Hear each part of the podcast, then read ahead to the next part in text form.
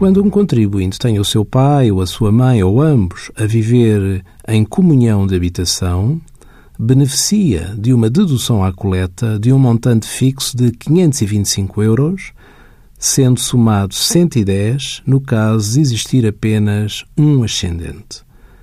Para ter acesso a este benefício, o contribuinte tem de identificar os ascendentes que vivam efetivamente em comunhão de habitação, mas desde que não ofiram rendimentos superiores à pensão mínima do regime geral, fixada para 2016 em 3.682 euros anuais.